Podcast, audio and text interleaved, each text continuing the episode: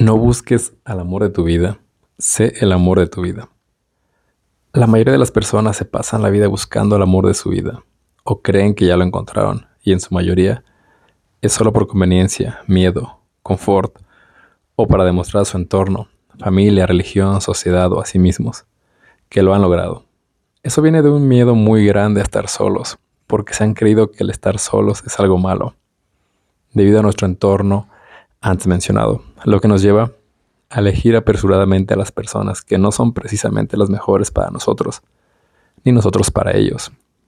Y antes de pasarle tus pedos a otra persona o culparla por los mismos, deberías primero amarte a ti mismo, sin temas de egocentrismo, martirismo, narcisismo, síndrome de superioridad o inferioridad, simplemente para estar en armonía contigo mismo, antes de generar más pedos en tu relación hijos, nietos, bisnietos, tataranietos, tataratataratataranietos.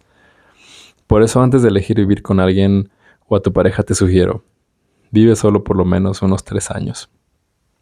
Cuestiónate todo lo que tu entorno te dice con respecto a elegir tu pareja. Medita y viaja solo.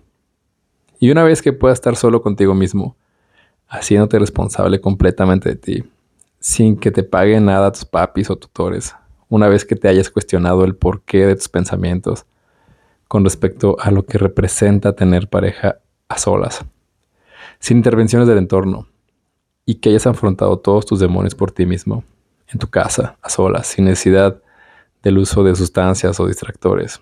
Cuando hayas superado tus miedos a estar solo y darte cuenta que no tiene nada de malo estar solo y que al contrario puede ser algo súper chido.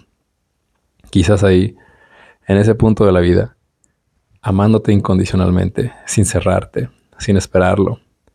Quizás exista otra personita en la existencia que vibre similar a ti y tal vez puedan hacer equipo, en unión como una pareja amorosa, sin pedos por culpar para el otro, con su propio tiempo y dinero independiente, haciendo un equipazo de alto rendimiento y en pro de la humanidad.